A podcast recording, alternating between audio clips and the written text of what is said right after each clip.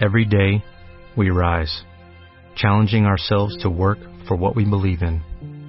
At U.S. Border Patrol, protecting our borders is more than a job, it's a calling. Agents answer the call, working together to keep our country and communities safe. If you are ready for a new mission, join U.S. Border Patrol and go beyond. Learn more at cbp.gov/careers. Ya volvemos. De baile, de baile. Marta de baile en W. Despierta. Estamos eh, haciendo una radiografía del mexicano junto con la maestra Gabriela Marketing. Gabriela, cuéntale al cuentamiento quién nos acompaña el día de hoy. Nos acompaña, ay, perdón, estoy yendo como de ladito, ustedes disculparán, este, pero bueno, nos acompaña el día de hoy Rocío Ordoñana, ella es psicoterapeuta que tiene más de 30 años de experiencia. Luego cuando uno dice eso, ¿verdad? Tiene más de 30 años de experiencia, espero que ustedes allá afuera, sobre todo los insolentes jovencitos, no crean que los que tenemos esa experiencia ya estamos, no sé, ya somos residuales, ¿no, señores? Este, tiene esa experiencia, pero además tiene, como ya han oído, una pila increíble, tiene una especialidad en biodescodificación que qué significa esto, básicamente cómo los códigos generan emociones. Y también está con nosotros la doctora Gabriela de la Riva, ella es presidenta de De la Riva Group, que es una empresa líder en la investigación de mercados, de opinión pública, que también tiene más de 30 años de experiencia. y yo que tengo, uy, una experiencia. Cinco años. unas canas es que, es muy para joven. que les cuento. Pero no, bueno. lo que pasa es que, bueno, de la Riva Group hizo un estudio que se llama México Emergente, que realmente es una eh, radiografía de cómo estábamos, cómo estamos hoy y hacia dónde pinta que vamos eh, como país. Eh, les pregunté en Twitter con el hashtag hasta la madre de qué. Y bueno, están hasta la madre de la corrupción, de luchar y nada, este, están hasta la madre de estar preocupados por los secuestros, de la inseguridad, etcétera, etcétera, que Oye, Marta, también deja fue parte del comentar estudio, este ¿no? rápido que me encantó. Dice, estoy hasta la madre, y ahí particípenle con el hashtag, pero estoy hasta la madre de que personas fregonas y súper preparadas huyan del país para siempre. Oigan, si yo vivo aquí, Exacto, no sé por qué no no, nos no, no, no, sé de qué hablan. Exacto, si aquí Exactamente. estamos. Aquí estamos. Oigan, antes de irnos a corte, eh, Gabriela nos estaba explicando, según los semiólogos, eh, el perfil del mexicano. Entonces, tenían ustedes tres opciones. O son los que se rigen bajo los códigos residuales, bajo los códigos dominantes o bajo los códigos emergentes y estamos explicando cada uno de estos códigos. Ya hablamos del residual, que es el de ya merito, el de pocas veces concretar, el de si no tenemos recursos pues nos auto boicoteamos, el dominante, Ujú. Y estábamos hablando del dominante, que era el sí se puede, la frasecita esta tan perdedora. Y ya no hablamos del emergente, que es el, ¿saben qué? Disfrutemos, hagamos algo, aventémonos, ¿no? Versus el sí se puede. No tengo que echarme porras, si no me aviento, el no ya lo tengo. Después también las víctimas eternas, ¿no? Ese sería un residual el que se queja y llora y evita, evita asumir responsabilidades, al dominante, que somos los de las emociones explosivas, sin ton ni son. No sé a dónde va a llevar, pero yo... Eh, pero yo quemo la puerta. Miento, madres, eh, quemo lo que se pueda, quiebro vidrios, etcétera, etcétera. Y es donde nos de- decían que éramos incontinentes emocionales. O el emergente, que sí está enojado, pero tiene un, un enojo creativo. La sensación de injusticia es el driver para transformar. Usamos la fuerza del enojo como motor de cambio de una situación negativa a algo positivo. O el imposible cambiar al despertar mexicano a una reflexión mucho más eh, mucho más activa Claro. Eh, a Ahí- ejecutar a- a- a- acciones Claro, a ese que quisiéramos pertenecer todos, porque el eh, emergente es el que, cuando la situación no va muy bien, prefieren buscar nuevas formas de ingreso y resolver en vez de culpar al gobierno. Así O sea, es. es un grupo más proactivo. que asume que asume su, su responsabilidad que era Y lo que siente hablábamos hace un ratito, se como para hacer cosas. sí se siente fíjate que eh, Enrique Orbera de lo que hablábamos hace un ratito lo entrevistamos porque fue uno de los líderes que, que entrevistamos es un español Eh, bueno, seguimos con los españoles aquí, pero seguimos es, dándole a los es, españoles. Golpeemos es un catalán, españoles. es un catalán que, que viaja por el mundo en esto de la biodescodificación y de conocer eh, emociones, etcétera, etcétera. Y él nos decía que el país que él había eh, conocido con la más baja autoestima es México. Y conoce muchísimos países. Que no nos la Dios creemos, mío. que tenemos la, la, la autoestima muy baja y que la baja autoestima va en relación directa con la violencia. Y él A nos ver, decía, explica. no se dan cuenta los líderes de diferentes ámbitos, los gobernantes, que en la medida en que los mexicanos podamos subir nuestra autoestima, automáticamente va a bajar la violencia. No me, ref- no me refiero a la violencia de la policía, a la de las calles, sino la violencia se gesta y se genera en las familias, en la, en la casa. Y nos acaba de decir el INEGI hace pocos meses que siete de cada diez mexicanos ha sufrido violencia intrafamiliar en los últimos meses. A ver, explica, Rocío, tú que eres psicoterapeuta, ¿cuál es la relación entre la violencia y la falta de autoestima? Y, mira, lo, lo, cuando hablamos de autoestima, a mí me gustaría que quedara como muy claro, porque a veces la vemos como en un aspecto muy superficial. Autoestima es si yo digo qué bien estoy, qué bien me siento. Claro que todos esos pensamientos positivos hacia uno mismo tienen que ver con la autoestima, pero aquí creo que cuando Gaby dice la violencia eh, va en relación muy directa con la autoestima, tiene que ver con un profundo sentimiento de invalidación que viene de estas creencias que hablábamos anteriormente y que eh, no sé si es el momento, pero si, si justamente esto me daría pie para si tuviéramos que traer a este paciente que se llama México, y ojo, estoy hablando de un paciente que se llama México y no estoy hablando de nadie en particular, no estoy diciendo los mexicanos. Ya, perfecto, ya entendimos. Si agarramos a México con toda su energía, toda la sentamos en el consultorio de Rocío Ordañana a que lo terapee, como llega uno, ¿verdad? Así de doctora, es que... ¿Qué, qué encontró? ¿Por qué no, no- ¿Por dónde eh, empieza? Así empiezan los terapeutas. ¿Por qué me visitas, Marta? Sí, exacto. Y tú así de ¿Qué es lo "Uy, que ¿por te trae por ahí?" Cuando yo tenía ocho Sí, años, claro. ok, si sentáramos a México en el consultorio de Rocío Ordañana, ¿cómo empezarías? Mira, yo me imagino a un, no sé por qué siempre me imagino un hombre guapo, guapo, no guapo, bonito, pero muy atractivo, con mucha energía, pero que siente que todo ese potencial y esa energía me dice hay algo que no sé por qué, No cuaja. pero no cuaja y no me da resultados. Llevo años probando, he ido a mil terapias, he ido y no he encontrado la, ¿no? Entonces, eh, lo, lo primero que me está diciendo es que él sabe que tiene potencial, que tiene recursos, pero su No sabe qué está haciendo mal. está abajo porque no sabe, porque no cuaja.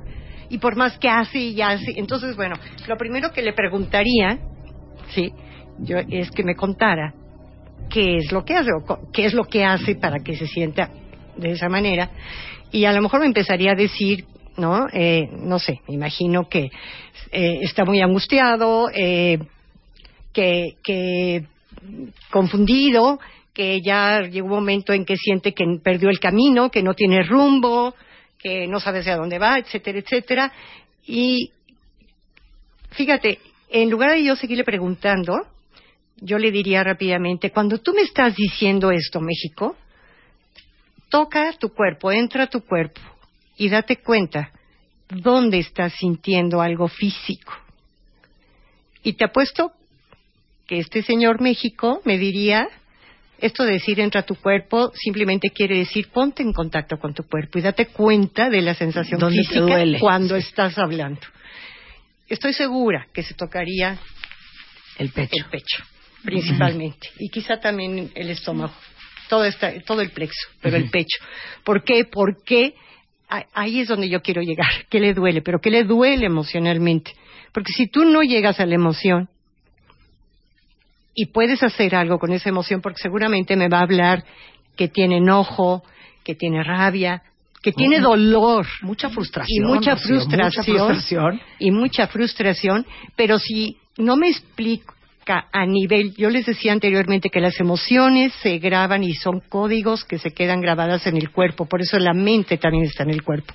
Y lo que quiero llegar es a contactar esa emoción profunda, pero a nivel de sensación física. Y lo pondría a trabajar, que tocara su emoción, que sintiera la emoción, un poco lo la que herida decía, de la que hablaba Gaby. la hace herida un de la que rato, y lo que me decía espejo, ¿no? Sí. y lo que me decía Gaby anteriormente es que nos me va a doler mucho tocarla tenemos miedo al miedo. Mientras no dejamos dejemos de tener miedo al miedo el miedo o el dolor o la angustia van a estar ahí Oye, pero ahorita que te escucho pienso en muchos de los programas acá de Marta donde hablan de esto, pero a nivel como individual, ¿no? O a nivel de pareja. Y este, y yo estoy segura que muchos de los cuentavientes que nos están escuchando pues dicen, sí, pues lo hemos oído, ¿no? Cuando hablamos de la pareja, hablamos de no sé qué. Bueno, ahora imagínense los que nos están escuchando allá afuera lo mismo, pero a nivel social. Este ejercicio que tú ahorita decías, bueno, es que México sería un hombre, no sé qué. Alguna vez hace tiempo nosotros lo hicimos con, mu- con muchos grupos diferentes. Y la pregunta era tal cual, y si quieres hasta ver si nuestros radioescuchas que nos contestan. Pero si México fuera una persona, ¿cómo sería?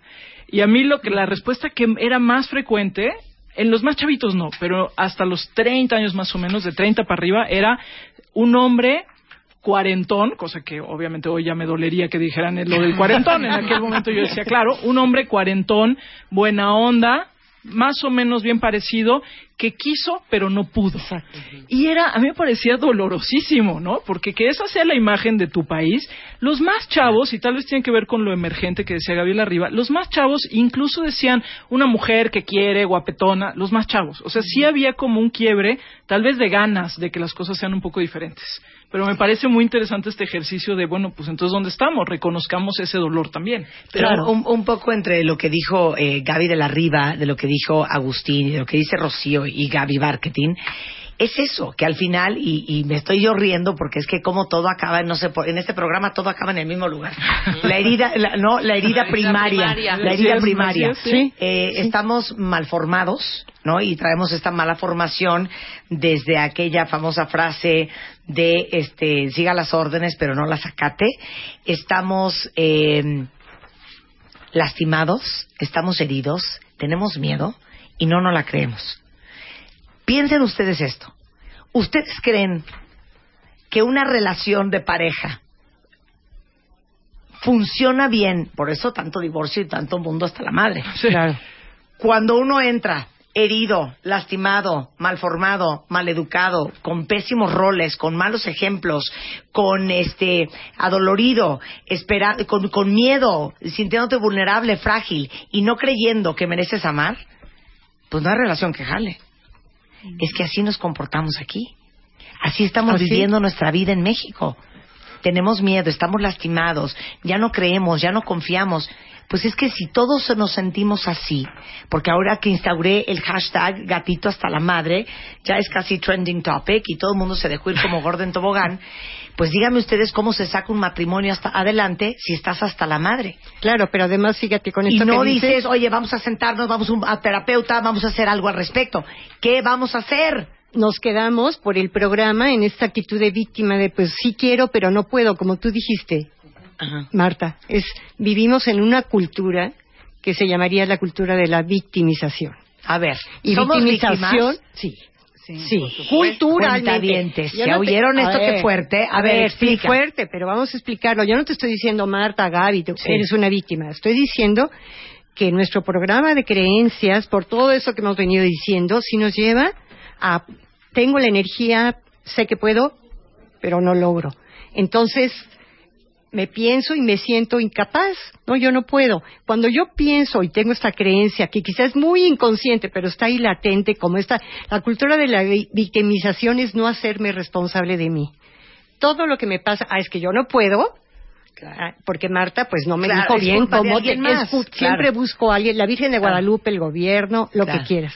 Pero aparte la cultura de la victimización, aparte de, de siempre culpar y no responsabilizarnos, polariza. Yo estoy bien y tú estás mal. O sea, nada más díganme una cosa. Si cuando uno va a terapia te cuesta uno y el otro cambiar, y es uno, Así es. ¿cuántos años nos va a tomar cambiar A ver, a 120 millones de personas? No, pero espérate, ahí tenemos Sí, que hacer algo. Es que ahí está, esa es la clave. yo creo que ya lo estamos haciendo. O sea, la buena noticia en este estudio es sí hay, que, a sí ver, hay cuentavientes, una luz al a final ver, del túnel. Este, yo creo que hay varias cosas positivas dentro de este caos, porque muchos dicen que bueno, que los caos son una una gran oportunidad, una oportunidad de cambio. algo, sí. Este, bueno, Einstein decía, sigue haciendo las mismas cosas y quieres cambiar, pues es una locura. Claro. Ahora, cuando nosotros medimos a nivel nacional cuántos creen ustedes que están más en los códigos emergentes, residuales o dominantes, porque no necesariamente vas a estar todo el día en uh, un código en uno, emergente. estás moviéndote. Tenemos nuestros ratos residuales, pero bueno, hay uno que domina. El 13%, del 13 al 17, porque cuando ya Sí. medimos eh, rural, estados, el 13 son los residuales. Eso fue una sorpresa. O sea, ya son incluso pocos, Hay la más emergentes muchos que nada. gobiernos que lo hicieron. Claro. No emergentes. Hay muchos residuales que es Ok. lo que lo que Hay muchos pasa en todos los dominantes. países. No, hay muchos Perdón, dominantes. dominantes, que la mayoría son los dominantes, que es el 67%, que es lo que pasa en todos los países. Claro. Más o menos estamos en norma. Pero esos eh, dominantes están volteando a ver a los emergentes. ¿Y como, cuántos emergentes a mí hay? Me gustaría ser como estos cuates. 20 al 22%.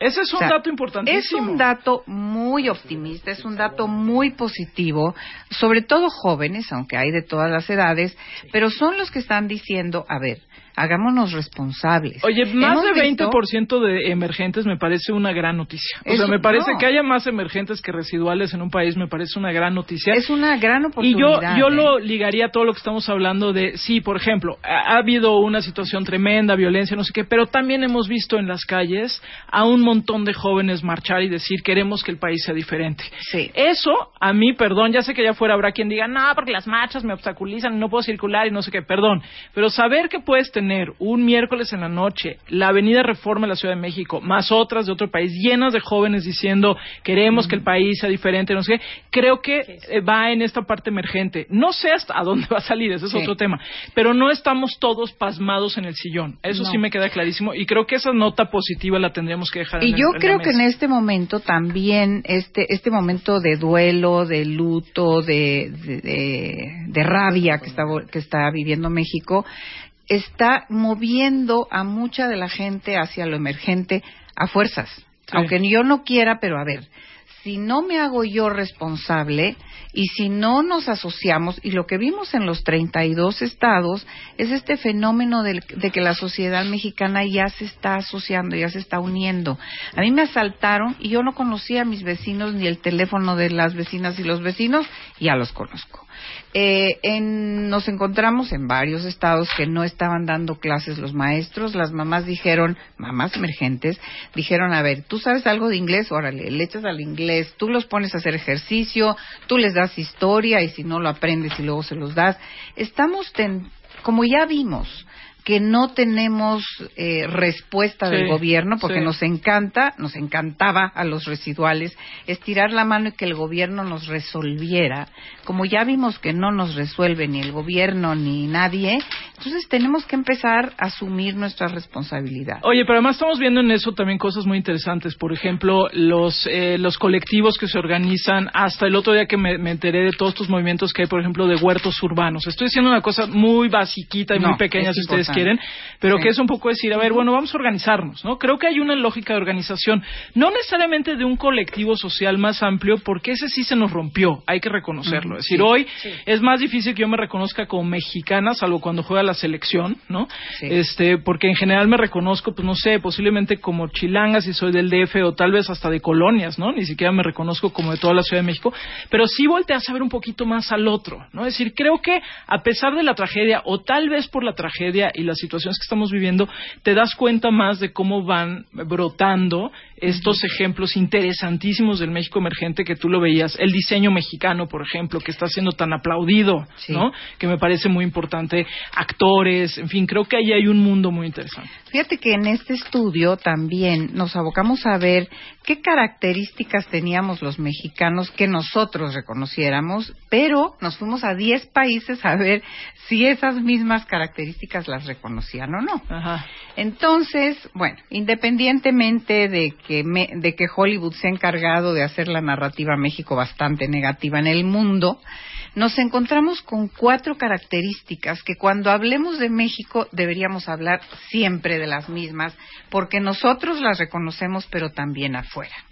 Una es esa profundidad, no histórica, sino esa profundidad que tiene México, que admiran sobre todo los extranjeros, que, que, somos como una cebolla de diferentes capas, en donde nos decía, por ejemplo, el japonés, es que en 50 metros en México te encuentras a un eh, edificio supermoderno, a un museo maravilloso con unas obras de arte que no te puedes creer que estén en México, pero al metro está la señora de las de los tacos de canasta, está afuera un graffiti alucinante, está el del organillo, en fin, México somos muchas capas, tenemos mucha profundidad. Por otra parte, el segundo, somos nosotros le pusimos amistad, pero somos un país que sabe recibir, sí, que pero somos sobre buenos todo anfitriones, sabe sí, dar. así es. Somos excelentes anfitriones, pero lo más importante es que lo que recibimos de fuera lo sabemos dar. Así es. Lo mejoramos, lo reinventamos y lo damos a los demás.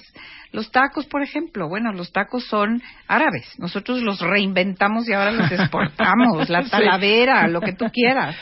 El ingenio mexicano, fíjate que desde el que se cuelga del, del diablito o de la tele de paga, que, que digamos sería el ingenio no bien utilizado, aquí arreglamos el coche, la lavadora y lo que haga falta, hasta fuimos a Silicon Valley Fíjate qué interesante que tres de los directores de estas grandes empresas tecnológicas, nos, cuando les preguntamos que qué diferencias, cómo veían a los mexicanos, nos hablaban de que, de que el mexicano tiene un ingenio fuera de lo normal Sí, claro. y que Y no nos damos cuenta es, y que no nos es. damos cuenta y ellos nos decían mira están tres expertos un hindú un alemán y Sí, como un- de chiste. y un este de otro país y no sabe resolver el problema y llaman a un mexicano y no sé por qué pero encuentra una salida y una solución y para terminar el diseño, porque yo sé que al Sí, terminó el tiempo, sí. pero tenemos una, una facilidad para los colores, para el diseño. No somos manimal- minimalistas. Sí, no, nada. Somos, tenemos una tónica maximalista para mezclar diseños, para mezclar colores que admira al mundo. Entonces tenemos todos, todos esos ingredientes para pasar de un país acomplejado a un país emergente. Lo tenemos. Y afortunadamente ya no estamos diciendo, no, ya merito, ojalá, y que la Virgen nos haga el milagro. No, ya hay un 20% en México que ya está actuando desde sus trincheras, desde su casa, desde su familia, y ya está cambiando su forma de hacer las cosas. Entonces yo creo que aquí lo que deberíamos hacer es darles más espacio a todos esos mexicanos emergentes que nos están poniendo un ejemplo. Y ya no son los que se quejan por quejarse, ya son los que se quejan, pero retoman ese coraje, lo aprovechan y empiezan a organizarse de una forma más inteligente para hacer que cambie este país. Y ya harán lo necesario para efectivamente, pues, hacer que ya no estemos tan hasta la madre ¿no? en el futuro. Muchas gracias, Gaby. Un placer tenerte aquí. Por lo menos un panorama Gracias, positivo, Rocío. ¿eh? Un placer tenerte Muchas acá. gracias. Que de hecho, tanto el texto de Rocío como eh, la información de la que habló Agustín Basabe como de Gaby de la Riva están arriba en martadebaile.com. Están todas las gráficas y parte del extenso estudio México Emergente que hizo de la Riva Group. Doña Gabriela Marketing. Gracias Marta de Baile y gracias a todos. Pues un resumen, a ver, yo creo, por ahorita estaba viendo también algunos tweets que decían, sí, pero que la gente no solo marche, sino haga algo. No, yo creo, a ver, resumen, primero, lo que estamos viviendo es muy duro, es muy doloroso, estamos pasando por un momento difícil en el país, pero si nada más nos quedamos en el hecho, atrapados en la tragedia del hecho, creo que no vamos a poder ver esto todo de lo que estaban hablando ustedes, de lo que habló Agustín, de lo que hablaban ustedes dos ahorita. Así que bueno, pues gracias. Creo que esta discusión tiene que seguir y yo creo que nos tenemos que ver nosotros y ver a quién culpamos, qué hacemos. Ahora, lo cierto es cierto, como bien contaba Rebeca su anécdota, es cierto que en este país estamos viendo momentos que te dan miedo y te dan un miedo horrible y si te para una camioneta con gente armada te da mucho miedo. ¿Cómo vamos a combinar eso? Bueno, pues ya lo veremos aquí en otro programa. Sí, no, yo, y yo creo que yo, yo con lo que me quedo es que al final los emergentes asumen su responsabilidad, número uno, pero número dos y lo más importante de todo es que se, se la creen, se sienten suficientemente poderosos como para poder hacer una diferencia. Son proactivos y no solamente reactivos. Ahorita muchos estamos en la reacción y en el ya me cansé y en el ya estoy hasta la madre. ¿Y? ¿Y luego qué? ¿Y, y qué más? ¿Y qué se va a hacer, no? Eh, a mí me encanta un dicho y esto es para que eh, lo apliquemos cada uno de nosotros en nuestra vida, en la forma en que estamos formando a nuestras familias, en la forma en que estamos formando a nuestros hijos, en la forma en que estamos creciendo y puliéndonos nosotros como individuos y después como parte del el colectivo que se llama México. Los ganadores hacen camino, los perdedores hacen excusas si ustedes, si nosotros, si México quiere tener lo que pocos países en Latinoamérica tienen, tenemos que estar dispuestos a hacer lo que pocos países hacen. Ahí es donde se rompe la cadena, porque como decía mm, eh, Agustín, es un esfuerzo, es doloroso, da miedo, no es nuestra zona de confort, hay que darle, hay que chambearle, hay que salirse de donde estamos y hacer lo que se necesite hacer en nuestra vida personal, en nuestra chamba, la forma en que manejamos nuestro negocio, nuestros hijos, nosotros mismos, en la calle, con el policía, a quién escogemos como gobernador o como presidente. Es un esfuerzo. Hay que informarse, hay que chambearle, hay que involucrarse y no todo el mundo lo quiere hacer. Entonces, uno puede obtener cosas maravillosas cuando esté dispuesto a pagar el precio para obtenerlas. Exacto. Y el precio para obtener un mejor México es un precio que tenemos que pagar todos. Y no siempre va a estar padre. Así es. ¿No? Así es.